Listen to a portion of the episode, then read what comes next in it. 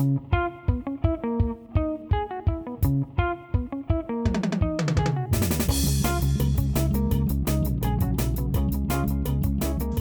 a todos, bienvenidos a Bendito Fantasy, un podcast dedicado a discutir sobre Fantasy Premier League en español. Mi nombre es Leo y me acompañan Jera y el Nil para platicar de lo que fue la jornada 6 y lo que se nos viene en la jornada 7, que sigue siendo complicado entender qué, qué va a pasar realmente los equipos que creemos que van a estar bien no hacen nada, los que no confiamos nada en ellos de repente se vuelven locos y, seguimos sin poderle atinar. ¿Cómo están, Gera, Neil? ¿Cómo les fue? Ah, bien, bien, me alcancé a recuperar hacia el final. Este traje a Kane, pero no estoy muy seguro de que haya sido buena idea. No está seguro de que sea buena idea Kane. Bueno, ahorita platicamos de Kane que es probablemente el, hombre más mencionado junto con Son de todos los jugadores del fantasy. Era, ¿cómo te trató la jornada? Híjole, pues a mí más o menos ya tuve por, por fin ya mi primer este blank para, para mi capitán. No me no trajo nada. Salah, por fortuna, fue el capitán de muchos. Y pues bueno, eh, por ahí mi, mi equipo se vio mermado porque eh, el riesgo que tomé, pues bueno, eh, me salió un poco caro porque no tuve, no tenía banca para suplir la ausencia de James, entonces al final lo que tuve que hacer es sacarlo por un, por un menos cuatro. Saqué a James, traje a Mané, no explotó, pero bueno, al menos se pagó la, el, menos cuatro, ¿no? Con Mané. Y bueno, mi, defensa sigue siendo un riesgo total, o sea, tengo a tres defensas de cuatro millones. Hoy vamos a hablar mucho de defensas, ¿no? Entonces, este, creo que va a ser un tema importante para la, conversación de cara a la jornada 7. Sí, la verdad es que la defensa es un tema eh, en sí solo por, por todo lo que está pasando y por lo poco que están logrando ser redituables. Ya tenemos los casos de los supercaros como Alexander Arnold, pero pues es que no hay un solo equipo que, que no haya tenido un resultado que no esperábamos o que sea bastante negativo y entonces es difícil justificar más dinero que lo que ya tienes tú en la defensa. Pero pues está también el problema de que cuando quieras defensas más caros te cuesta trabajo. Entonces, pues ah, bueno, empezamos primero y antes que nada, pues felicitando a los top 5 de Bendito Fantasy que tenemos nuevo número uno pero vamos a empezar desde, desde el número 5. ¿Quiénes están del 5 al 1 en Miñil en, el, en la liga de Bendito Fantasy? Pues mira, el 5 está, porque tengo un problemita técnico, de Big Poch con 395 puntos. Willow Football Club que está ondeando ahí, está de repente, de repente baja ahí en, en el top 5 con 397 puntos. Cinco puntos después, CSK Zaira. Después viene Marcianito de Emilio Carranza con 404 puntos, dos apenas. Y con 415 puntos, el Atlético Nacional de Lisette Joana López Ojeda. ¿Qué tal? Así es, así es. La verdad es que me parece que acaba de entrar este, este, esta jornada y como ya es una costumbre, parece que la gente se dedica así de que en cuál liga voy a entrar que voy a entrar en primer lugar. Ah, pues en la bendito fantasy, porque cada vez que entra alguien nuevo, entra directito a la, pues, al número uno. Y pues en este caso, Lisette es la, la nueva número uno, eh, con una gran jornada además. Hizo 62 puntos y precisamente, y como te digo que va a ser el tema del millón, capitaneo a Kane, al, hombre que no te convenció a ti, a ella hasta le, le, convenció tanto como para ser capitán. Entonces, pues eso es una de las cosas. Dos, tiene el doblete de Kane y Son. O sea que ahí pues lo hizo muy bien y de hecho Son era su vicecapitán. Y tres, tiene a Patrick Bamford en el equipo también. Yo creo que fue Pan por la diferencia, no más que más que Kane Son. Pues sí, obviamente, porque es el jugador estrella de esta semana, el que más puntos hizo, etcétera. Pero al mismo tiempo tener a los otros dos le dio otros 21 puntos. Y sobre todo si te, bueno, en este caso porque capitaneó a Kane, pero si hubiera hecho la capitanía inversa, eh, Son solito le daba esos 22 puntos. Entonces, eh, creo que ahorita es muy importante la, pues esa selección de esos dos jugadores que están intratables. Todavía se dio el lujo de dejar al portero eh, Schmeichel en la banca con 10 puntotes y a Klich en la banca con 10 puntotes. Digo, con 5 puntos, con 5 puntos. Eh, y a James de Chelsea en el último lugar de la banca con 8. Entonces todavía pudo ser más abundante su, resultado, pero bueno, lo, hizo muy bien. El segundo lugar, Marcianito, que bajó de la semana pasada, eh, nada más quisiera platicar que le dio la capitanía a Mané que lo platicamos el miércoles pasado, Jera. Eh, siempre es que si Salah, que si Mané, estoy viendo y este es un ejemplo, gente que empieza a decantarse por Mané. Entonces yo creo que mañana va a ser tema de conversación a la hora de hablar de capitanes. No lo duden, o sea, cuatro en cuatro de cinco partidos ha, ha hecho algo Mané, entonces pues ya suena, debe sonar como capitán. Este, ese ya lo comentaremos mañana. Así es. Así es. Bueno, pues esta es la liga. Felicidades a Atlético Nacional de Lisset que entra y rompe. Y la otra cosa, antes de cambiar de tema, ya varios están pegándole a los 400 puntos. Cuando, veo mi equipo digo, oh Dios, porque ya no sé ni cuántos tengo, pero bastante, bastante más abajo. Algo que mencionar de sus propios equipos, alguna victoria triunfo personal o derrota personal? Trajimos a Uriel y no jugó. Te dije que no iba a jugar, te dije. Pero me dijiste después de que se cambio. Pues es que lo haces el domingo a las 3 de la mañana. Eso sí. Este, y dejé a James en el fondo de la banca. Uy. A James de Chelsea. Sí. Mm. Bueno, ahorita que hablemos de, defensas, me recuerdas porque creo que James va a ser otra parte de esas discusiones. Ah, hay mucha discusión en la, en la defensa ahorita y, James es parte central ahí. Eh, ¿Era algo que mencionar, que escribir a casa de tu equipo? Uy, pues bueno, sí, la pasé mal con el partido del Wolves contra el Newcastle. Este, lo estaba viendo con mi esposa justamente, era un domingo para empezar la semana tranquilos y todo iba muy bien. Compré a Killman, eh, cuatro millones me costó. Dije, ya la hizo. Llevaba, tenía dos bonus points y en la primera llegada del Newcastle, un tiro libre, este, castigaron. Fue uno de de fantasy de, terribles. Yo creo que el único bueno, lo único que me salió fue sacar a James, que no lo compré barato, este, por Mané, que, que Mané es muy buen, es muy buen jugador ahorita, como para tenerlo al menos para la próxima jornada. Lo único bueno o rescatable. Así es. Pues bueno, yo la verdad es que no tengo nada, que agregar a, eso. No, no tuve ningún. Bueno, Patrick Banford estaba en mi equipo. Y de titular. y de titular. Que, que sí nos tocó ver a alguien ahí este, en la liga que lo tenía. Hubo gente que lo tenía de primer cambio, hubo gente que lo tenía de segundo cambio.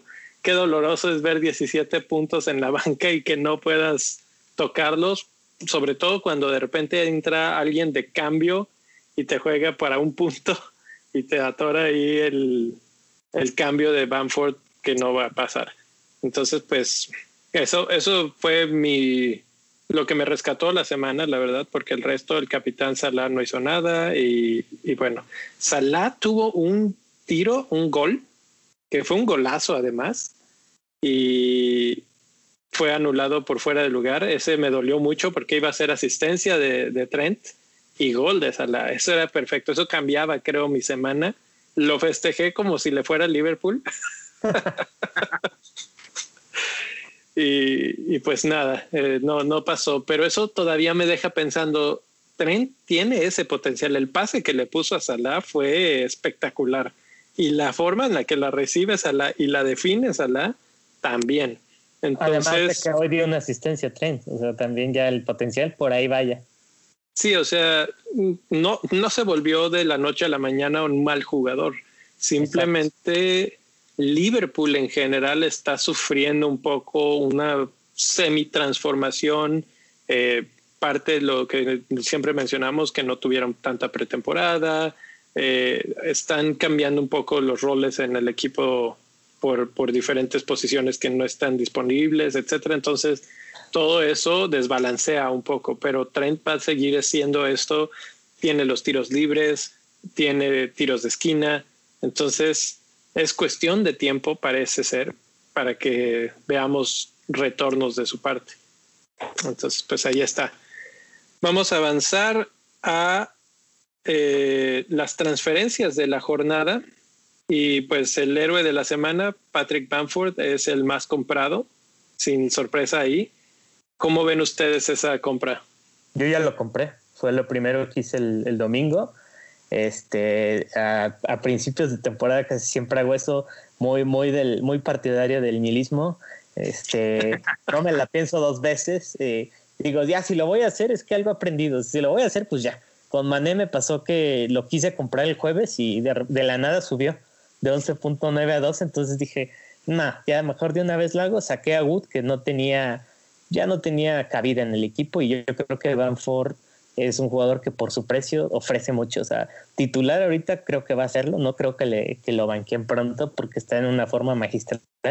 Y, yo escuchaba que lo criticaban mucho porque fallaba bastantes, pero siempre sabe posicionarse. O sea, no se acuerdan el primer gol de Banford, es un gol que de, de, instinto de delantero, de instinto de un buen delantero, porque estaba en el momento exacto, ¿no? Los goles de esta semana de Banford son de crack. El tercero no tiene abuela. Exacto. Sí, sí, sí, entre cuatro y con un espacio mínimo y con poco tiempo para pensar y la puso en la esquina, qué barbaridad. Entonces, Bamford, pues la verdad es que tentador, 234 mil gentes lo han comprado. Eh, en segundo lugar está Saha con 155 mil compras. ¿Tú tienes una historia por ahí con Saha, Neil? ¿Eres uno de ellos? Sí, yo, yo de hecho ya lo compré esta semana. Este, vendí a Grealish para traerlo. La decisión fue, fíjate que con Saha yo en su momento ya lo, ya, ya, lo había tenido en mente más de una ocasión, me había detenido por una sola razón. Normalmente Saja, mientras es como el periodo donde lo pueden vender a otro equipo, juega espectacular y luego se cae. Ya van dos años seguiditos que le pasa. Mm, mm. Y como se acabó el periodo, dije, ya no lo voy a traer. Pero ya vi que está, vi, vi a ratitos el juego, se ve contento con el equipo, se ve jugando, corriendo. Este, creo que la incorporación de Michi Batshuayi le, viene muy bien. Y este, y también por ahí le trajeron otro jugador, se me está yendo ahorita el nombre, que también es de mucho regate, lo acompaña bien. Entonces, creo que Crystal Palace va a ir creciendo de a poco. Y sus fixtures me gustaban más que los que tenía Grealish, entonces por eso fue el cambio, básicamente. Hmm, interesante, porque según yo, los, los este, partidos de Aston Villa no pintan nada mal. No, tampoco. Entonces, pues eso habla muy bien de Saha para llenarte el ojo de esa manera. Eh, no, no sé, ¿tú qué opinas, Gera? ¿Sí, ¿Sí, te gusta más en este caso Saha que, que Grealish? Eh, híjole, es una decisión difícil porque los dos tienen, tienen buenas jornadas. Este, aquí la cosa es que con Saha apuestas un poco a ser este agresivo porque Saja es un hombre de gol. Antes se le conocía mucho porque ganaba la, asistencia para los penales. Ahora él cobra los penales, este, lo cual hace una buena posición. Este, yo me sigo quedando este, ligeramente con Grealish. Si tu equipo, digamos, lo marcha bien y, y no tienes otra transferencia a corto plazo, las jornadas de Saja son ligeramente mejores, ¿no? En ese sentido. Sí. Ahora, Saha es mediocampista, ¿verdad? Ahorita ya no está como delantero, entonces eso le ayuda un poco también, a diferencia de otras temporadas que era, que era delantero, entonces era más difícil justificarlo. No, ¿y sabes cuál es la otra cuestión? Sí. Grealish juega un poquito más retrasado y entonces termina siendo muchas veces el penúltimo, el antepenúltimo pase antes del gol. Mm y eso creo que, es le, que le va a acabar costando factura. Ahí a lo mejor en ese caso, mejor Barkley para traer más adelante. McGinn también está un poquito más adelantado. Creo que podrían ser opciones como mediocampistas, ¿no? Si no, Watkins, pues, yo creo que no va a acabar muy lejos de, de Van por la temporada. Sí. Fíjate, ahí nada más para cerrar ahí, Crystal Palace tiene a Wolves, Leeds United, Burnley, Newcastle y West Brom. es probablemente el equipo con la mejor seguidilla de partidos de, todos los que hay. Eh, Everton puede ser el segundo mejor, que es Newcastle, Manchester United, Fulham, Leeds y Burnley. Entonces, el problema con Everton es que empiezan a tener lesiones, tienen un expulsado, dos expulsados y, esas cosas les pegan bastante en su generación de, juego ofensivo. Entonces, pues suena bien. Crystal Palace, hay un dato que oí en el podcast de Planet FPL que me gustó mucho. Crystal Palace cuando jugó contra Brighton fue el equipo con menos disparos a puerta que fue algo casi récord, que fue un solo tiro. En esta jornada que acaba de pasar, la seis, fue el equipo con más disparos a puerta de todo en la Premier League. Uy, empieza a volver tentador. Y no, y eso es, eso te habla un poco de esta volatilidad que estamos viviendo en la Premier League, en el aspecto de que dices, no, bueno, es que Crystal Palace nada más defiende, no está haciendo nada, y dices, fuera, nada de Crystal Palace siguiente, siguiente jornada resulta que son el máximo eh, número de tiros del, torneo. Entonces, ¿Sabes? Aquí a, mí que me da algo de risa que, al principio de la campaña y este, muchos empezaron a tirar al Crystal Palace bien en Twitter diciéndoles, no, este equipo no tiene contrataciones de peso, este, la pretemporada le hizo horrible, perdió creo que contra el Charlton, entonces eran candidatos al descenso, ¿no? Para muchos, pero la verdad es que el entrenador con toda la experiencia del mundo y toda, tiene una plantilla también que ya, ya ha jugado ya, ya han estado juntos por un buen rato, entonces yo creo que el debate Zaha Grealish no es fácil, o sea, hay argumentos a favor de uno y de otro, ¿no? Entonces, este, Sí, esa es la cuestión. O sea, con Grealish a mí me gusta porque el equipo se ve ligeramente más organizado a la, a la ofensiva, pero Saha sigue siendo un talismán que además cobra penales, ¿no? Entonces, están parejos, la verdad. A mí me gusta un poco como para dobletear y tenerlos a los dos, porque los partidos de Aston Villa son Southampton, Arsenal, que no sabes si es frío o caliente, Brighton, que sí sabes que es más bien friecito, West Ham, que ahorita es bueno, pero vamos a ver, y Newcastle. Entonces ahí sí hay un poco más de arriba, de sub y baja en cuanto a bueno o malo, pero tampoco está espantosa ese, ese calendario. Y si lo comparamos, por ejemplo, con el más comprado, que es eh, Bamford de Leeds, a ellos sí se les empieza a complicar feo el calendario. Tienen a Leeds, ah, no, a Leicester, a Leicester. Uh, sí, a Leeds tiene a Leeds.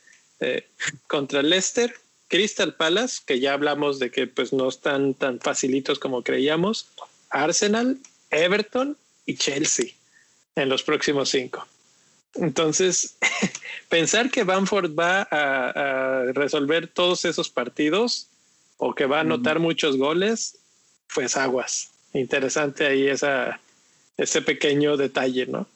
Entonces, pues bueno, vamos a seguir rápidamente con el resto de los jugadores más comprados ¿Quién, quién sigue? Está eh, Chilwell, que es para mí el jugador que más deseo en toda la Premier League ahorita, porque es defensa, porque lo está haciendo muy bien y porque el Chelsea se va a encontrar, se está encontrando y Chilwell es parte principal de ese reencuentro que, que estamos viviendo. ¿Ustedes qué opinan? Sí, es que además fue el primer, el, digámoslo, el fichaje eh, de lujo eh, del Chelsea que de entrada empezó a romperle. A diferencia de, por ejemplo, no sé, Havertz o Werner, que claro, tenían más presión, pero Chilwell desde su primer partido explotó. O sea, yo, le, yo lo vi mucho más ofensivo incluso que con Leicester. Ahí tiene que ver que tenía compañeros pues de otra calidad también, ¿no? A diferencia de Leicester, no, sin menospreciar a Leicester, pero con el Chelsea sí tiene tiene jugadores muy explosivos, además cobra los tiros de esquina Chilwell. Y a mí lo que más me, me atrae de este jugador en, en FPL es su calendario, ¿no? Tiene al, al Sheffield, tiene al Burnley y tiene al Sheffield y tiene el Newcastle. Entonces esos tres desde una perspectiva defensiva y que además es un jugador que te puede dar pases a gol, que cobra tiros de esquina. Si yo pudiera, tuviera una transferencia gratis, eh, hoy mismo haría la, transferencia. no sé qué tanto así. tanto así. Uy, es que sí está muy tentador Chihuahua, la verdad. Para como está jugando, yo creo que es de los pocos defensas que están siendo confiables ahorita. Sí, y ¿sabes qué? Que hablando de defensas confiables, Chelsea tiene dos clean sheets seguidas. Digo, hay que ponerlo en la mesa que eso es súper raro para Chelsea, eh, pero creo que por fin Lampard se está encontrando con un sistema defensivo. Bueno, mientras Mendy juegue, ahí hay un poco más de seguridad.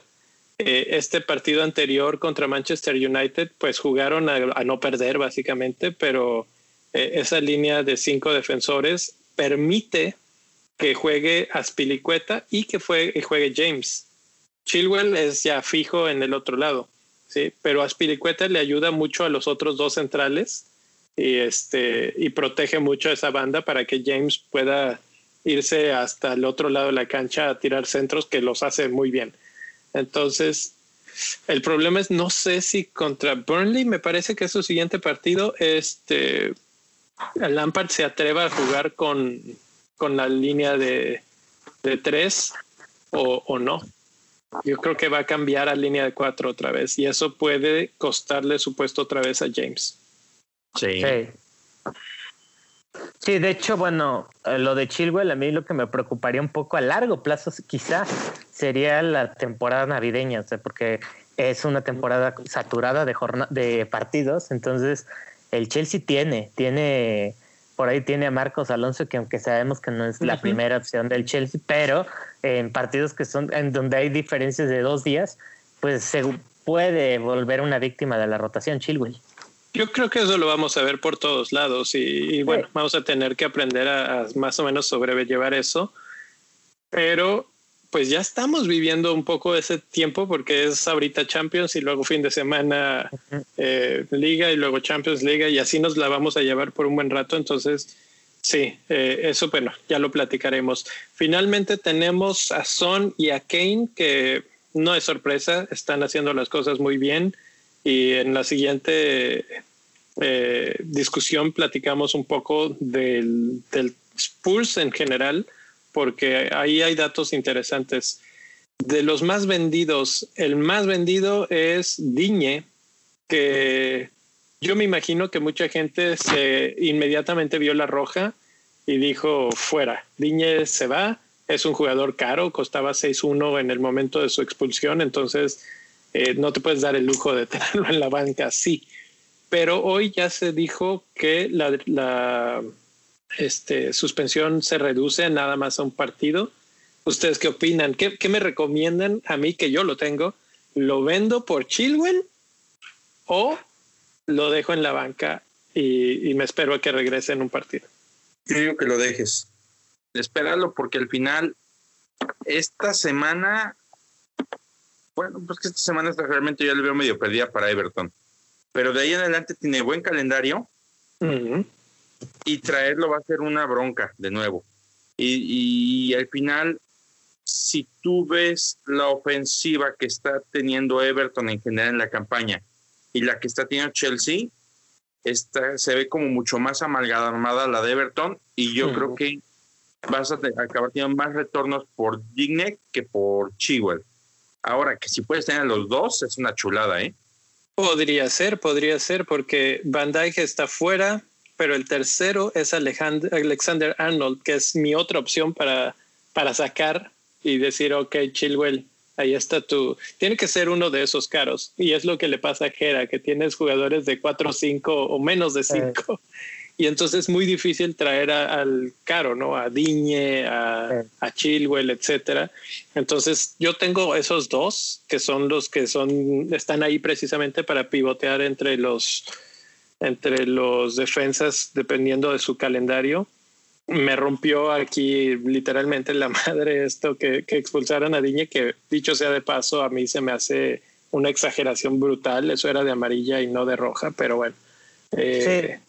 Este, yo lo que te diría es que si no tienes eh, otra transferencia pendiente por hacer, si tú crees que, que, tu equipo se ve bien y tienes una gratuita o hasta dos, pues sí podrías moverlo, o sea, porque finalmente ahorita el Everton tiene algo en su contra, que es el, el, este, el estado anímico en el que se encuentra, ya lo habíamos dicho, o sea, James está batallando, es un jugadorazo, pero sí, el, su único punto débil son las lesiones, ¿no? Históricamente hablando, porque si no es por su lesión, él de verdad que sí, sí es bueno con los puntos, ¿no? O sea, siempre de gol, asistencia, su, su, sus niveles ¿no? de producción son tremendos y este, yo creo que a Dean lo podrías, eh, si tuvieras la oportunidad por Chilwell, a corto plazo está genial porque las jornadas del Chelsea son buenas, o estás jugando ahora sí que eh, estás entrándole al juego de las buenas jornadas, entonces a mí me gusta, a mí me gustaría un cambio así, yo sí lo vería bien.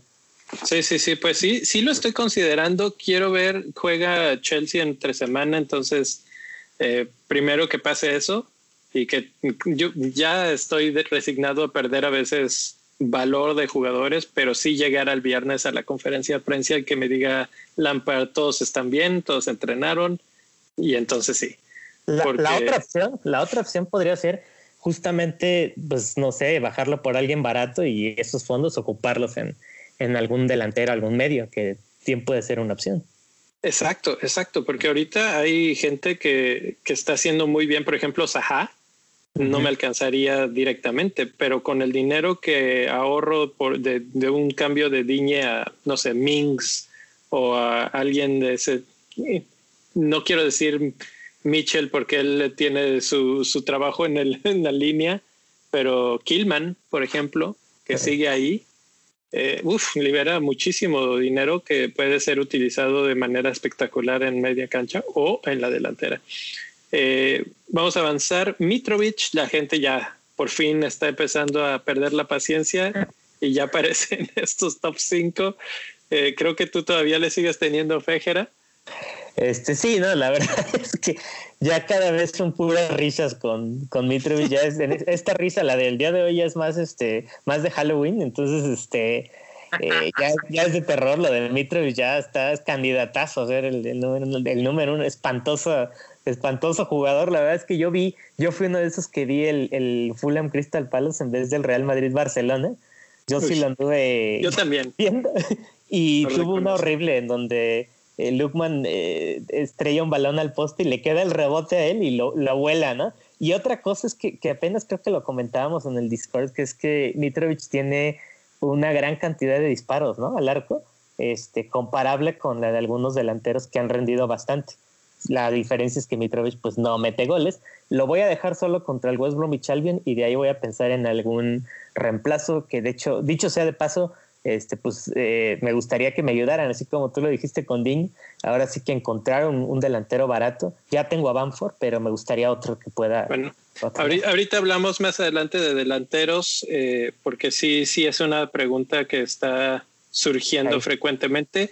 Y finalmente Rodríguez eh, James, que regresó, nos jugaron con estos juegos mentales de Ancelotti, pero a la mera hora creo que no eran tantos juegos mentales, creo que sí sintió la necesidad de preguntarle si la armas para el partido y el otro dijo, pues sí, sí la armo. Pero al final sí terminó arrastrando un poco la pierna, se estaba agarrando el muslo constantemente. Entonces, quién sabe, me preocupa un poco que, que ya no esté al 100 y que lo estén forzando y que eso genere una lesión más seria. Entonces ya la gente está pensándolo así y es el quinto más vendido en estos momentos. Y ahorita vamos a hacer una pequeña pausa. Mencionaste el Discord hace, hace un segundo y pues vamos a invitar a toda la gente que nos sigue a entrar al Discord, a participar de lleno en Bendito Fantasy. Y la forma más fácil de hacerlo es entrar a patreon.com, diagonal Bendito Fantasy, y pues unirse el la, del nivel más barato es de un solo dólar y con eso tienes acceso a varias de las cosas más importantes, sobre todo al Discord, que este fin de semana intentamos cosas nuevas, siempre estamos tratando con nuevas cosas, de por sí ya hay mucha plática ahí, pero esta semana estábamos ahí en los canales de voz discutiendo en vivo los partidos eh, y estuvo bastante interesante ahí cómo se, las quejas de todos. Decían, no, ¿cómo la puedo fallar? ¿Cómo la anularon? Etcétera, etcétera. Entonces, bueno, cada vez se pone mejor. Si quieren ser parte de eso, pues ya saben, patreon.com, diagonal bendito fantasy. y los esperamos y muchas gracias a los que ya están por ahí eh, en el Patreon. Ahora sí, pasando al siguiente punto. Y es que mencionaba hace un segundo que teníamos datos de, de jugadores y de cosas que están pasando. Y en la, eh, la pantalla que tenemos para la gente que nos está siguiendo en YouTube es las estadísticas que están entregando entre goles, asistencias, pases completados y clean sheets. Y el número uno en las tres primeras categorías, goles, asistencias y pases, todos son de Spurs. Goles con 8, Hyun-Min Son es el líder. Asistencias con 8, Harry Kane es el líder. Y pases, Hoypier con 533 es el líder.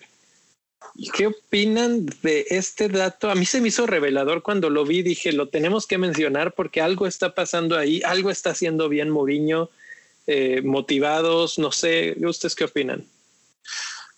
Sí, sí, se ve que hay un trabajo importante de fondo con, con el equipo, que ha sabido amalgamar, porque la verdad es que estos datos no los veías el, ni el torneo pasado ni el antepasado. Veías momentos donde Son explotaba y era muy, muy, muy bueno, y momentos donde Kane explotaba y era muy bueno, pero no habías visto la conjunción de ambos como ahorita.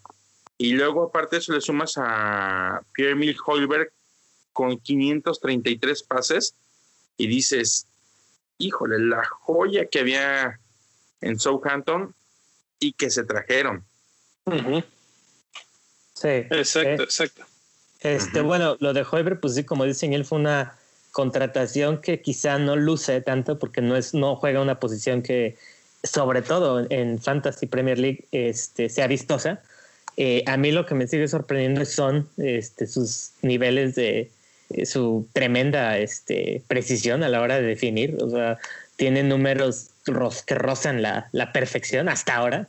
Este, lo que decías tú, eh, con Son veíamos un sub y baja, ¿no? De repente, eh, ¿sabes qué pasaba con Son? Creo que lo mencionamos, este, Leo, alguna, hace poco, que tenía unos periodos de, explosión tremendos y de repente bajaba, pero era por lesiones, ¿no? Entonces, su carrera eh, en Fantasy Premier League es muy notorio esto, se ha visto pues sí mermada por las lesiones. Entonces ahora sí que imagínense si logra mantenerse en forma todo lo que resta de la temporada, ¿será que podríamos ver, no sé, más de 30 goles de parte de Son? Va, va para esos niveles. O sea, ¿ustedes creen que esta va a ser la mejor temporada de Son? Sí, si se mantiene bien, sí, sí. ¿Y qué me dicen de Kane? ¿Creen que también pueda postear su mejor temporada? Su mejor temporada está espectacular, ¿eh? No tengo el dato ahorita aquí, pero Kane creo que fue en la 16-17. Eh, se hizo una temporada espectacular en cuanto a goles, pero ahora lo que está agregándole a su, a su juego es asistencias, que eso no lo habíamos visto antes. Entonces, pues entre esas dos situacioncitas, pequeñas pero importantes, eh, ellos dos, y con el, eh, pues esto, esto que pasa con, con Javier es muy importante porque, pues básicamente te está diciendo, tienen un mariscal que los está mandando para todos lados, es un distribuidor de la pelota, y luego pues están encontrando esos canales después con Harry Kane para soltar a Hyun Min Son a la carrera. Entonces está funcionando muy bien la estrategia. Vamos a ver qué tanto tiempo les funciona y hasta cuándo los otros equipos empiezan a ajustar su propia alineación o su propia forma de juego para esto, porque precisamente mencionábamos hace un momento los partidos de otros equipos. Si vemos los de Spurs, ya no están tan, tan, tan antojables como eran hace unos, unos cuantos. Eh, los, le quedan dos, Brighton y West Brom, que son excelentísimos. Pero después le va Manchester City, que Pep seguramente va a poner ahí alguna estrategia. No creo que sea así como que un partido muy fácil para Spurs. Chelsea, que pues van a ser varios partidos ya este, esperemos que haya encontrado la forma defensiva o que siga manteniendo. Y luego Arsenal, que Arteta también, si algo ha hecho bien, es arreglar la defensa del equipo. Entonces, ¿es el final de estos dos? Ahí te va como dato nada más. 2016-2017 para Kane. ¿Cuántas asistencias lleva ahorita? Ocho. Lleva ocho. Su máximo había sido siete asistencias. En toda la temporada. Y ahorita vamos en la jornada seis. Esto es lo impresionante. Y lleva, esa vez hizo 29 goles. Exactamente. Y 224 puntos en total. Y en el caso de Son, fue en la su mejor temporada fue la 17-18, que nos regaló 8 asistencias, 12 goles, 4 más que esta. ¿Qué quiere decir? Están a nada de superar sus números, al menos en el rubro en el que están destacando ahorita. Kane ya lo hizo. Y el equipo se ve muy sólido de medio campo para adelante. Y aparte de eso, hay que esperar a que explote Gareth Bale. Si explota, olvídate. Van a caer por La, y la cuestión ahorita con Kane es que está jugando un rol diferente, está pasando mucho más de lo que está recibiendo. Y creo que esto le está funcionando bien. Y fíjate que no solo está pasando, o sea, además está tirando. Además. Estadísticamente hablando, está, es de los que lideran esa parte de tiros y justo ahorita checaba los números que decían y es un caso muy similar al de Son, o sea, en el de Capitanes nos la pasamos diciendo eso que ya casi aburrimos de que Salah, Mané, Kane y Son. Y aquí pues con Kane es lo mismo, o sea, antes de la temporada 2017-2018 eh, sus números en cuanto a goles eran tremendos, o sea, no hubo una temporada desde el 2014 que se quedara sin menos de 20 goles. Eh, entonces lo que, lo que a Kane, a Kane lo han castigado las lesiones también. Lo criticaban mucho los Spurs porque acuérdense, Kane es un jugador de 92 minutos, o sea, rara vez lo, lo sacan, pues por lo mismo tiene mucho desgaste y se lesiona, ha tenido lesiones fuertes. Eh, eso que mencionas de los disparos, Kane, de los delanteros que están elegibles en estos momentos en Fantasy, es el líder de disparos, con 29 tiros este, eh, en lo que vamos del torneo. El que le sigue Chan, chan, chan. Mitrovic. Con 26 disparos. ¿Eh? Y, ya más abajo, con 23, Patrick Bamford. Entonces, pues ven qué compañía está. Bueno, en qué compañía está Mitrovic, qué, qué, está pasando ahí. Pero, pero Kane está liderando esa parte. Y, de esos, el que más tiene disparos a puerta también es Kane con 13 y el segundo lugar es Bamford con 11. Entonces, eh, pues no, no está nada mal. O sea, el único problema que yo le veo ahorita a Kane es que ya se les viene el cambio de, calendario. Y si no lo tienes en estos momentos, comprarlo puede ser muy, muy corto plazo o pues así literal eh, echarte la, la, bendición y decir, vamos a ver cómo le va contra, ahora sí, contra equipos serios. Sí. Sí, la cosa aquí es, que podrías dársele ese partido contra el City y evaluarlos, tanto a él como, como a Son, y decir, bueno, a ver, ahora sí, llegó el partido, el indicado, a ver de qué están hechos. Aunque City, ay, no sé, porque City no defiende muy bien. Entonces ese puede ser un buen partido para ellos. Sí, sí, o sea, creo que va a ser un partido súper interesante. Eh, los demás, bueno, pues los mencionaremos en unos, en unos momentos, pero eso es lo que quería resaltar de esta parte de la jornada 7 previa, que, Spurs está brillando, está brillando y, y, hay algo ahí que está muy bien. Y pues si no nos hemos subido al tren, ya nos tardamos. Oye, ojo, ¿eh? Llevan siete asistencias entre McGinn y Grealish. También, también. Oh. Eh, el Aston Villa también lo está haciendo excelente y ahí lo, lo vemos reflejado, ¿no? Sí. Que es el único equipo que tiene dos asistidores en, la, en el top 5. Sí. Exactamente. Eh, ya nada más para, no hemos mencionado los porteros, pero Rui Patricio es el líder ahorita con, con tres clean sheets. Bueno, comparte con Emi Martínez y con McCarthy ese primer lugar. Eh, ¿A ustedes a quién le querrían confiar el resto de, no sé, del semestre a su, su portería de esos tres? Uy, Yo me iría por, creo que le seguiría teniendo mucha fe a Emi Martínez por, porque sí me parece que cuando tengan una portería en cero hay más probabilidades de que tenga bonus points. Este, A Rui Patricio lo tuve en lo personal el, eh, eh, sí, la temporada pasada después del parón y es muy bueno y además con los con los eh, las porterías en cero es buen atajador de penales también pero este sí no se me hace que sea muy bueno no le tiran no le tiran tanto como Emi Martínez entonces yo me iría por eso. McCarthy calladito pero va haciendo bien exacto McCarthy calladito calladito pero ahí la lleva Emiliano Martínez lo que tiene es que ataja mucho y es algo que veíamos con Pope y es algo que veíamos con Henderson el año pasado. Entonces eso es lo que le da extra, extra puntos en el aspecto de fantasy. Eh, Ahora, ojo, en cuatro semanas, Pope está en esa lista, ¿eh? sí, sí, sí, sí. ahí, va, ahí va.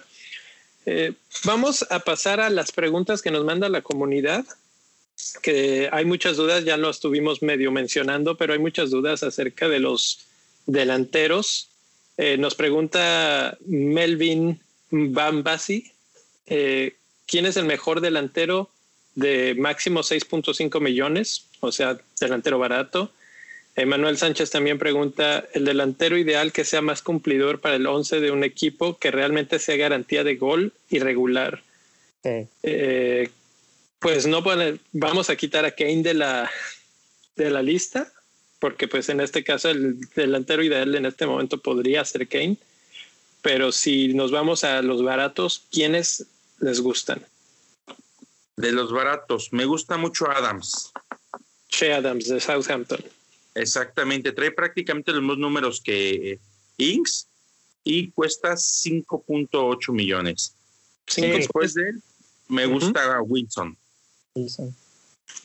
Sí, este, bueno, a mí un saludo primero a, Melvin y a, Emanuel. Este, eh, yo también, yo elijo uno en, común con Neil, que es este Callum Wilson. A mí me gusta bastante lo, que está haciendo porque a pesar de que el Newcastle es un equipo un tanto chato al, ataque, Callum Wilson es el eje, cobra penales, este, y siempre tiene ganas de meter gol. Este, eh, los números de Che Adams son impresionantes. Este, creo que es un caso similar al de, al de Mitrovic en cuanto al empuje que tiene. La diferencia es que Che Adams eh, ya empezó a convertir goles. Este, entonces yo, yo voy por otro. Yo, yo me inclino. Che Adams, me gusta, pero no tanto sus jornadas. Me voy, me voy un poquito por Watkins. Me inclino por Watkins porque tiene buenas, buenas jornadas solamente y me parece que eh, en precio andan similares. Este, Y creo que es muy, muy buen definidor. Este, y, por ahí creo que debe goles, ¿no? Entonces, los tres que hemos mencionado, los dos de Niel me gustan bastante también. No sé qué, qué opinas tú, Leo, a quién, si tienes algún otro. Pues mira, estaban mencionando a uno y aquí tenemos una gráfica preparada precisamente viendo el número de disparos, el, número de disparos que no son necesariamente a puerta entre Bamford y Che Adams, que Bamford es ahorita el más comprado, el delantero del momento, etcétera, baratos los dos y lo que veo en esa gráfica es simplemente paridad. De repente está arriba Bamford, de repente está arriba Adams. Eh, los disparos no son mucho más. La verdad es que la jornada 6 es la que rompe todo con, con Bamford, que hizo, eh, ¿cuántos tiros? Hizo como seis tiros en, esa, en esta jornada comparada con las de, Adams, que está haciendo alrededor de dos a cuatro tiros por partido. Entonces, en realidad, cualquiera de los dos puede ser bueno y yo me fijaría en todo caso entonces en los partidos. Y como ya comentaba, Leeds empieza a tener un calendario mucho más complicado.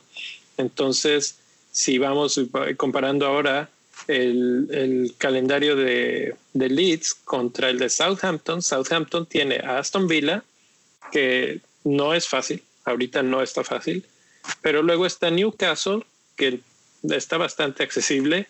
Wolves, que no diría que está fácil, pero tampoco se ven súper sólidos de todos lados, como que no se encuentran en ataque y eso los hace vulnerables de repente.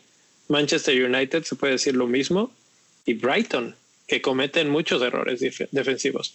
Entonces, creo que me gusta la opción que dice el Neil de, de Che Adams, de ese delantero que se está encontrando. Ya metió gol y, se, y como que eso te, te relaja como delantero, ¿no? Sí, bueno, un, un rubro que a mí me parece muy, muy bueno es el de, el de oportunidades claras de gol. Y por ahí, déjame decirte, el primer lugar no va a sorprender a nadie, es Calvert Lewin. Eso, digo, estamos hablando de todos los partidos que van de la temporada. Y número dos, aparece Callum Wilson. O sea, eso sí sorprende un poco, porque es el Newcastle. Por más que sea Callum Wilson, sigue siendo el Newcastle. Entonces, este, yo creo que está entre esos tres que son las opciones este, que podemos barajar. Cuatro, ¿no? Está Bamford, está Adams, está Watkins y está Wilson. Creo que en esos cuatro queda como resumido, ¿no? El, ¿Y el delantero de confianza cuál pondrían? Aquí cualquiera. Yo creo que ya hablamos de él, ¿no? Del delantero de confianza. ¿De Kane? De Kane. Fíjate que a mí se me hace de confianza Inks. Ah, bueno, ándale, ese es, un argumento sólido para contrarrestarlo de Kane. Sí. Pero, pero ¿sabes qué? ¿Cuál es la diferencia entre Adams y, y, e Inks en estos momentos? Precio. Exactamente, exactamente. Y, y, si ya te vas a nada más, o sea, si ese es su verdadero diferenciador, porque están jugando un rol muy similar en, un, en el mismo equipo, y así como la mete en una Inks, la mete en la que sigue Adams. O sea, realmente no hay una cosa que tú digas, ah, no, pero este es mucho más adelantado o este está conectando más con fulano, con sutano. Realmente no. Entonces, sí me gusta mucho la opción de Inks y sí creo que es don confiable, como podrías decir de Jiménez, pero Adams está ahorita un poquito adelante en mi, en mi lista de espera simplemente por precio. Sí. Yo por confiable, o sea, más allá del precio y todo, yo sí me sigo quedando con, con Kane, aunque como ya decíamos, eso puede durar poco, ¿no? Son solo dos partidos fáciles los que tiene, entonces si no tienes otra, otra cosa que hacer y tienes el dinero, pues yo me iría por él y ya de ahí me muevo, pero... Claro, claro. Sí, eh, ahorita estábamos viendo un poco más hacia los baratos, porque Kane es el obvio, pero es muy caro y eso es difícil de traer. Eh, hay otro que nadie ha mencionado y se me hace muy curioso y es este Michael Antonio, Michael Antonio, que aquí tenemos otra imagen para los que nos están siguiendo en YouTube que compara a Bamford, que es otra vez el delantero de la semana, con Antonio. Y aunque Bamford tiene bastantes más puntos y eso pues eh, hace el sesgo por el, por el asunto de, de este último partido que hizo su hat trick. Antonio tiene más toques en el área, está ligeramente atrás en el número de tiros, ligeramente atrás en tiros al arco y un poquito más atrás en, tiros en el área, pero casi todo está parejo. Centros, 8 de Antonio contra 1 de Bamford. Eh, pases clave, 6 de Antonio contra 4 de Bamford. Está muy parecido, Estás, él sí, para que veas, es el, punto focal de West Ham. Entonces ahí sí yo veo un jugador que, que es interesante por ese aspecto. Es un poco más caro, cuesta 6.3, pero pues hablábamos de jugadores de menos de 6.5. Antonio para mí es el jugador a traer. Pero más que nada, hay un punto aquí muy, muy importante, clave, yo diría, que es que West Ham en la jornada 8, en la que sigue es difícil argumentar porque en la 7 tiene a Liverpool, pero en la 8 tienen a Fulham, que es probablemente el peor equipo que tenemos ahorita.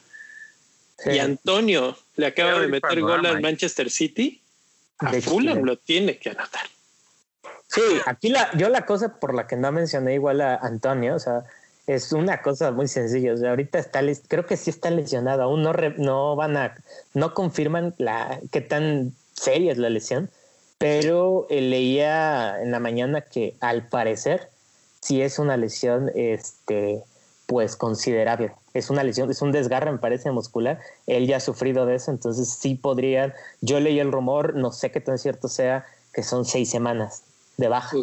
Entonces, pues es, una lástima. Es una lástima porque es el, ese delantero, creo que por, por el precio que tiene, eh, pudo haber sido la respuesta, yo creo que unánime, ¿no? De, de los que estamos aquí reunidos ahora, que sí, como el mejor delantero. Sí, o sea, yo lo pondría ahorita sobre la mesa nada más porque estamos platicando sobre esto y para que le, tengamos ahí muy pues la lupa hasta hasta que se den las conferencias de prensa. Si se confirma pues una lástima porque se venía la mejor eh, fecha la mejor chita de partidos para ellos y pues estaba jugando muy muy bien. Esperemos que esto no le quite ese ese vuelo que llevaba regresando a las preguntas, vamos al, a la fase 2, que es, eh, Diego nos pregunta, ¿aguantó a Robertson y a James Rodríguez una fecha más o hago cambio por Rashford y Suma? ¿Cómo ven? Pues ya habíamos hablado. La primera parte nada más. Yo Robertson por Suma sí, sí me gusta. James lo aguantaría porque la semana que viene lo que dijimos, ya encuentra de nuevo a Digné, Esperemos que ya esté bien el de salud. Y en dos semanas llega Richarlison. Entonces, otra vez se vuelve a conjuntar. No en vano, James es el cuarto mejor pasa, este, asistidor de la liga. Entonces, dejarlo ir es difícil. Y también, sobre todo, por una cuestión. Everton está jugando una vez por semana. Rashford en específico está jugando dos por semana. Pues ahí está, yo no tengo nada más que agregar a eso. Yo nada más, yo lo, lo vería un poquito así a Robertson, si lo quieres soltar, pues yo creo que mejor después del partido contra el West Ham, o sea, no lo soltaría ahorita, la verdad, a, pesar de que, por ejemplo, hoy se lesionara a Fabiño, que estaba jugando como central, a pesar de eso, yo no soltaría a, Robertson antes del West Ham por su capacidad ofensiva. Lo de James, pues si lo compraste barato, pues lo, lo dejaría quizás como, como dice él, si lo compraste caro, y tienes dinero y puedes subir, pues va quizás apenas solo así. ¿Creen que es saludable tener tres defensores, por más que no sean los tres titulares en cada fecha en el equipo, de un mismo equipo? No. No, no. Creo que la mesa completa dice que no. Eh, es dos, dos defensores del mismo equipo. Me cuesta trabajo justificarlos a menos de que sean Robo y Trent.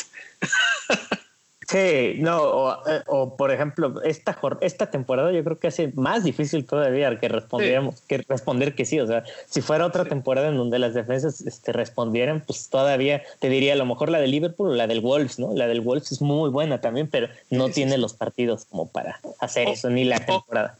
O, que algún equipo empiece a dar sus defensas un retorno ofensivo muy alto se me figura Chelsea, si, si James y Chilwell empiezan a ser constantes en mucho retorno de puntos, tal vez ellos dos, pero ya el tercero, hijo, no. Eh, ¿Se podría hablar de que el portero puede ser el tercero? Sí. Así allá iba. Por ejemplo, piénsalo. Salah se lesiona, Robertson, Alexander y Allison. Mm, mm, creo que gastaría mejor mi dinero en otros lados. Hay tantas opciones ahorita y es tan fácil que les metan un gol ahorita con la debilidad que tienen que no, no. Mi recomendación es alejarse del, del dobleteo, el tripleteo ahí en. Fíjate que yo la única opción en la que lo haría sería en una doble jornada. Y si tuviera mi, mi wildcard después, única opción y que tuviera el equipo jornadas muy favorables. Fuera de eso, es un no rotundo de, parte de los tres. ahorita no. estrategia procuro tener cinco defensas de diferentes equipos. Sí. Porque así al final puedes tratar de jugar y de armar tres defensas con juegos fáciles y apostar a que esos tres van a dar dos clean sheets. Y es que casi que por salud mental, ¿no? Sí. Sí, sí. Eh, tenemos otras preguntas por ahí que no están en pantalla, pero Jera, ¿tú tenías ahí algunas otras que nos mandaron? Sí, eh, nos mandaron eh, más preguntas. Este, uno de ellos le hizo eh, Toño y nos hablaba un poco, nos preguntaba sobre eh, este, este nuevo proyecto que se está, este, que estaba sonando para la Premier League Big Picture, parece que se llama. Este, quizás, eh, digo, no ah, hay mucha tela donde cortar. me parece que esa información se filtró en el Telegraph. básicamente lo que decían era que eh, Liverpool y Manchester United iban a ser los ganones a largo plazo en ese proyecto en donde a las, a las ligas menores las iban a apoyar, pero gran parte de las decisiones iban a caer en, en el top six y en equipos ya consolidados. Este, Para resumirlo, yo creo que sobre todo en términos de fantasy, a largo plazo ese proyecto, una ventaja, eh, una desventaja hubiera sido que se hubiera hecho menos competitiva la liga, iban a ser solo 18 equipos, entonces iba a pasar algo un fenómeno similar al de la liga escocesa quizás, en donde muy pocos equipos, quizás hasta dos o tres, este, iban a reinar y en el fantasy pues iba a ser menos competitiva la cosa todavía, ¿no? Las ventajas pues realmente eran para algunos equipos de, de ligas menores que iban a recibir más dinero, iban a tener mejor inversión, pero era un proyecto pues engañoso, ¿no? Entonces por ahí está, no sé si quieren agregar algo más respecto a esa, esa, pregunta. Y, era espejos por oro. Sí, y hay otras preguntas. Este, la otra la hace por ahí eh, Corderito Fantasy, que ya la, creo que ya la habíamos, este, una de ellas ya la habíamos respondido. Este, Miguel, saludos. Y dice, y si ven a, ven a Saja como mejor opción que Grealish, creo que eso ya lo debatimos, ya, ya dijimos que está muy parejo. Y la otra es cuando crees que sea conveniente usar el triple capitán. El triple capitán, este yo me aguantaría una doble jornada, como dice Leo, por salud mental, me parece más, este, por salud mental es mejor porque tienes dos juegos, ¿no? Si en uno fracasas, ya en el otro hay más probabilidades, ¿no? Entonces, este, bueno, eh, la otra pregunta la hice... Déjame nada más ahí hacer una, una anotación. Eh, creo que quiero pensar que entiendo por qué está haciendo esa pregunta, porque hemos visto a varios que literalmente se, se papean ahí en el, eh, con el triple capitán en estas jornadas.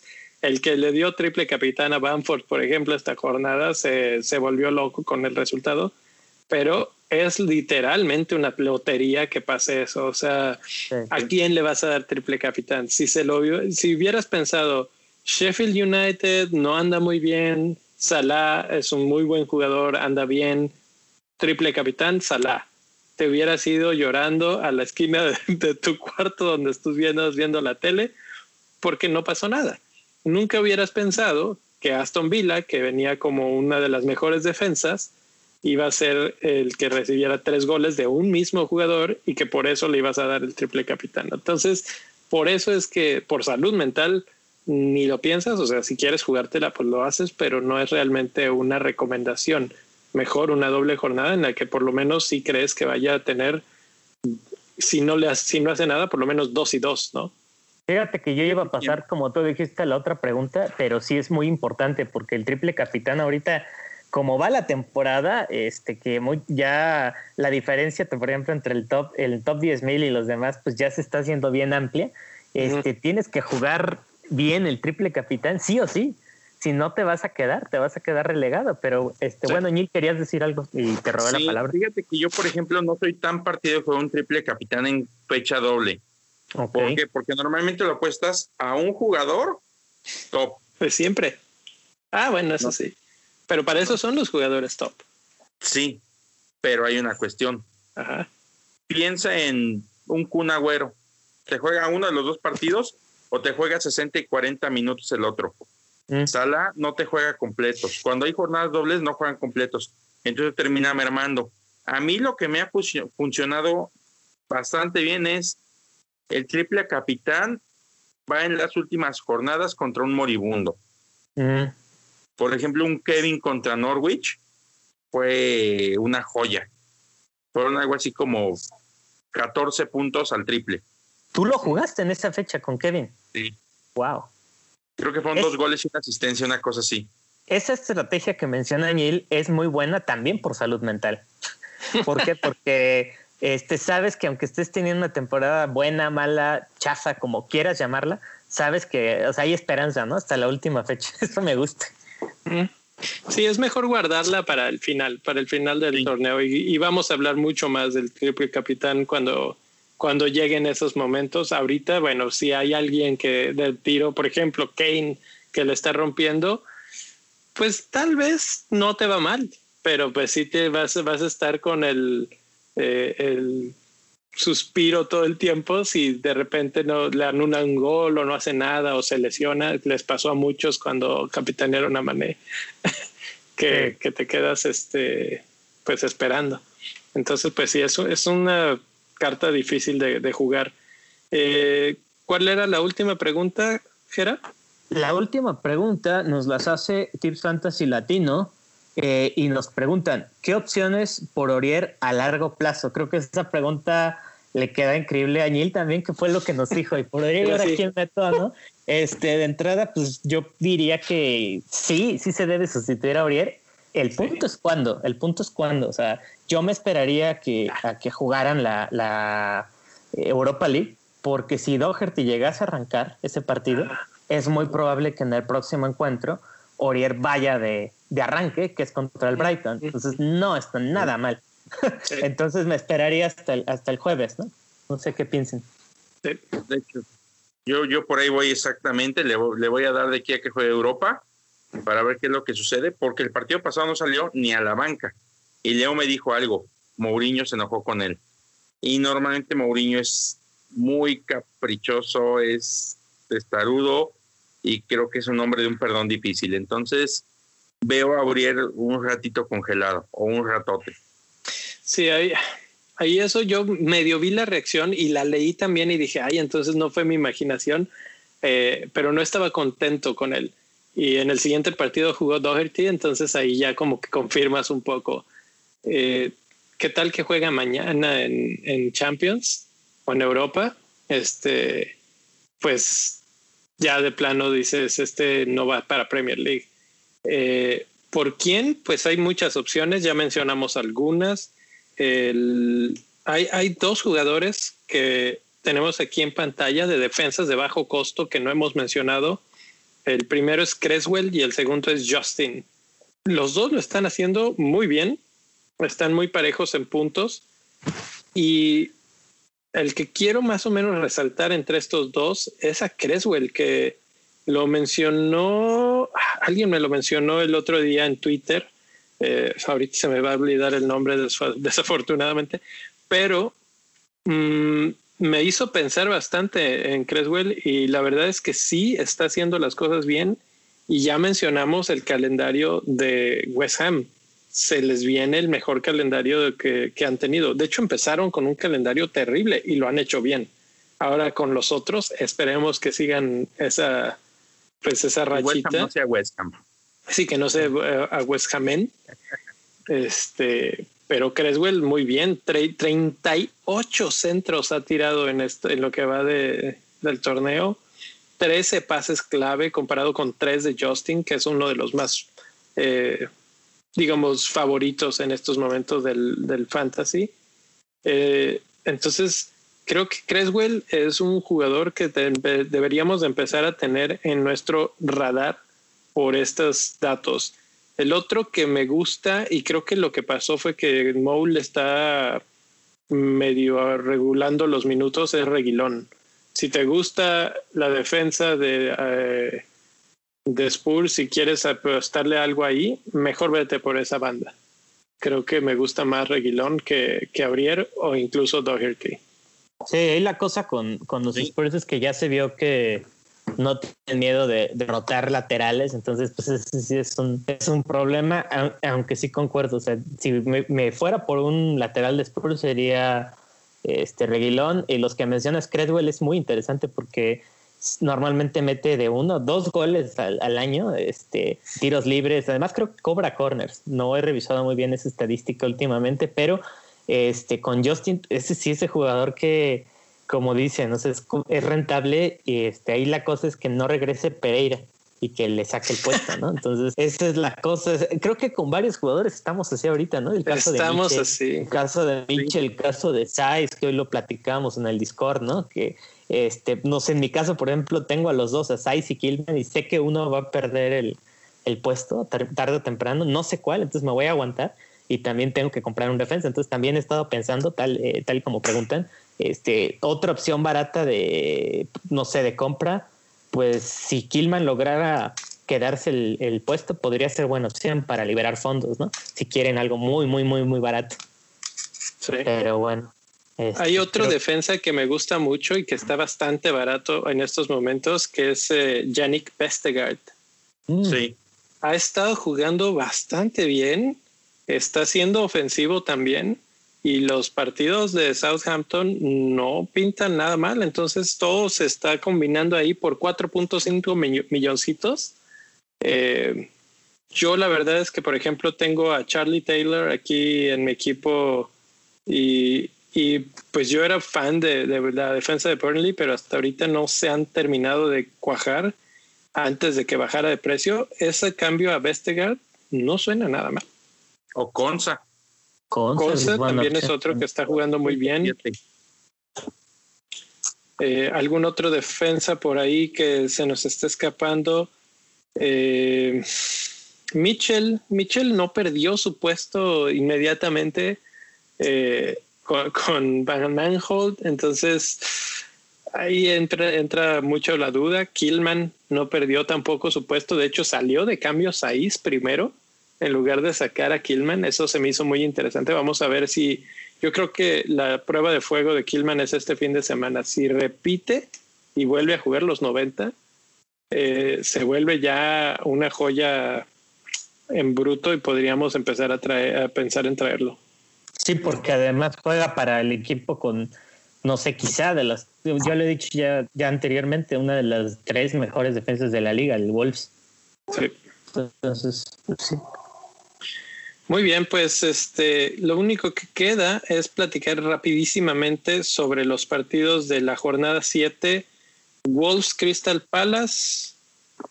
¿Quién les gusta en esos en ese partido? Este. Ay, no sé, porque uno me va a matar al otro jugador. Bueno, entonces vamos a dejar a Jera que, que platique de ese. Este, pues como ya lo mencioné, tengo a, a Saiz, a Killman y también a Mitchell. Entonces, pues si me atrevo a poner a los tres, estaría todo apostándole al 0-0. 0-0. Fuera un partido muy aburrido, pero no, la verdad es que el Crystal Palace es- le encanta guardar las fiestas. Entonces, Me, No me me gusta más para me gusta más para 1-1. Manchester City va de visita a Sheffield. uy, ¿Creen que ahora regreso, sí? el regreso de Kevin. Hoy ya en Champions ya, ya se hizo presente, ya asistencias? Este, sí, me parece que sí, ya dos asistencias, ya apuntó. Sterling como que este, siempre es este, opción. Entonces, la- el año pasado me parece que ganó el City 1-0 allá con gol de Agüero, pero el Sheffield se les había complicado. Este Sheffield es otro. Este pues. Sheffield es otro. Eh, este partido es al que quería llegar. Burnley contra Chelsea eh, en casa de Burnley. Se le cerraron, se le atragantaron a, a, a quién, contra quién jugaron la Spurs, semana a pasada? Spurs. Spurs, ¿verdad? Que sí, claro. Spurs que venían goleadorísimos y 1-0 nada más. Me gusta para Pero- 0-0, ¿eh? Pero históricamente el Chelsea en los últimos dos le ha metido 3-0 y 3-1, si mal no recuerdo, a, a Burnley. Y hace un año exactamente, adivinen quién le hizo tres goles al Burnley. Ah, yo lo adivino porque lo leí hace ratito. Pi- Pista para los que nos están oyendo o viendo, está en sus pantallas ahorita con cara de zombie. es el zombie eh, Pulisic, que ya estará de regreso, yo diría ahora sí, de, de- de lleno. Y puede ser ahí, a mí me gusta mucho este partido para que Chelsea explote. Burnley está bien, pero no es el super Burnley de otros años. Sí frustró al Spurs, pero creo que Chelsea tiene armas diferentes a Spurs. No juegan a lo mismo. Entonces, eh, me gusta para que Pulisic haga sus, sus travesuras. Y si por ahí alguien lo está pensando en comprar, creo que es el momento. Sí, Sí. de acuerdo. Liverpool contra West Ham. Ese es al que yo quería llegar, de hecho. Eh, es una jornada que cae en, en el 31 de octubre, es una jornada de Halloween. Y yo tengo un recuerdo de hace dos, tres temporadas donde eh, Salah explotó contra el West Ham eh, en, de visita, de visita, y fue cuando Billich estaba con el West Ham y creo que por ahí le costó el, el trabajo, lo, lo corrieron poco después. Mm, mm. Y el otro recuerdo que tengo es el de la temporada pasada, que fue parte de una doble jornada. De hecho, este Salah de visita también anotó y dio una asistencia. Entonces es una jornada muy buena para el faraón egipcio y se siente raro quitarle la capitanía a aquellos que lo. Creo que nosotros tres lo, dejamos la capitanía en Salah, ¿no? Esta Sí. jornada. Entonces, quitársela se siente raro, ¿no? Puede ser como la un mal Halloween si haces eso. No sé, es mi impresión, mi corazonada. Capitán de Halloween, ¿eh? Ahorita vamos a hablar de eso. Ah, Aston Villa, Southampton. Es Qué partido de, de alta tensión ahorita. Los dos andan bien. Sí. Pero me late para un empate este también. Empate a tres goles con goles de Grealish y de Inks. No, No. empate con pocos goles. No, No. No, no, me digas eso. Creo que el 1-1 es el peor resultado para quienes jugamos fantasy. No sé si estén de acuerdo. Sorry. Sí, sí, sí, qué aburrido. Sí. Te mata los clean sheets y ni siquiera te da puntos de los otros jugadores. Exacto. Sí.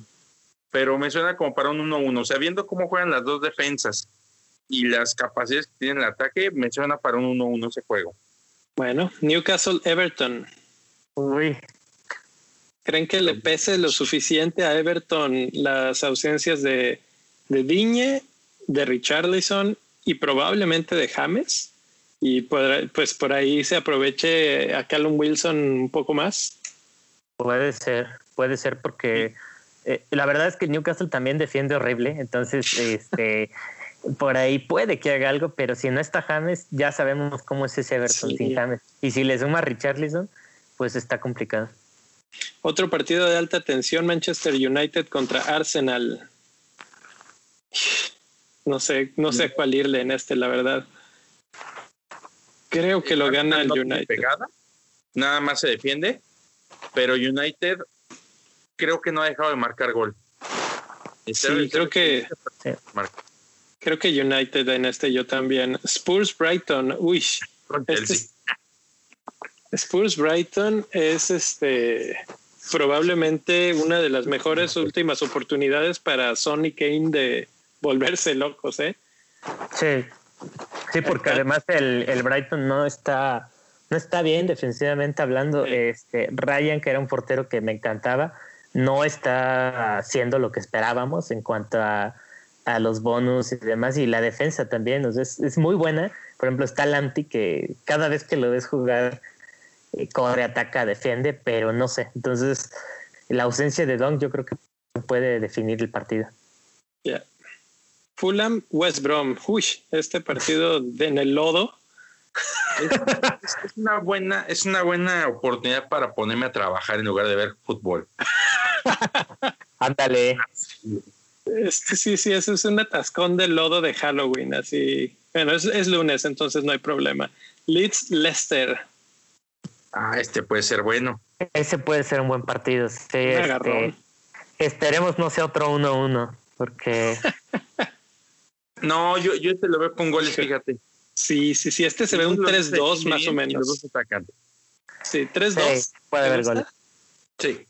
Bueno, pues esos son los partidos de todos estos. ¿Cuál le gusta para capitán?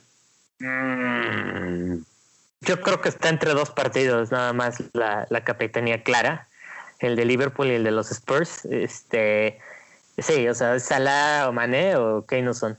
Este, ya mañana ya desmenuzaremos. Ya, ya mañana Uno- platicamos de eso. pero no sé, no sé qué diga Neil al respecto, que lo vi pensativo. este, o sea, mi hijo escoge mi capitán, normalmente. Uy. Le doy opciones y él escoge. Ok, ok. Sí, no, capaz que acabamos con Mitrovic. No, le des esa opción. Yo me voy a guardar mi, mi opción para mañana. No se pierda en el episodio de Capitanes. Y pues aquí le vamos a dejar. La verdad es que se nos viene otra buena jornada, ¿eh? Y creo que ya se está empezando a normalizar. Ya dejamos las locuras de los millones de goles por, por jornada. Entonces empezamos a entrar un poco ya más en lo que era una, un partido de 2-1, de 1-1, nada de 5-4, cosas así. 7-2. Sí, 7-2, sí. Bueno, eh, nos despedimos por ahora. No, no se olviden de suscribirse en todas las redes sociales habidas y por haber.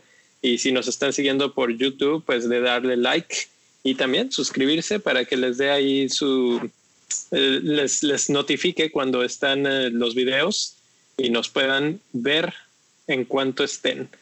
Por ahora nos despedimos. ¿Algo más que decir, muchachos? Pues que no dejen de, y no dejen de mandar preguntas, que eso, eso hacen que se ponga muy bueno esto.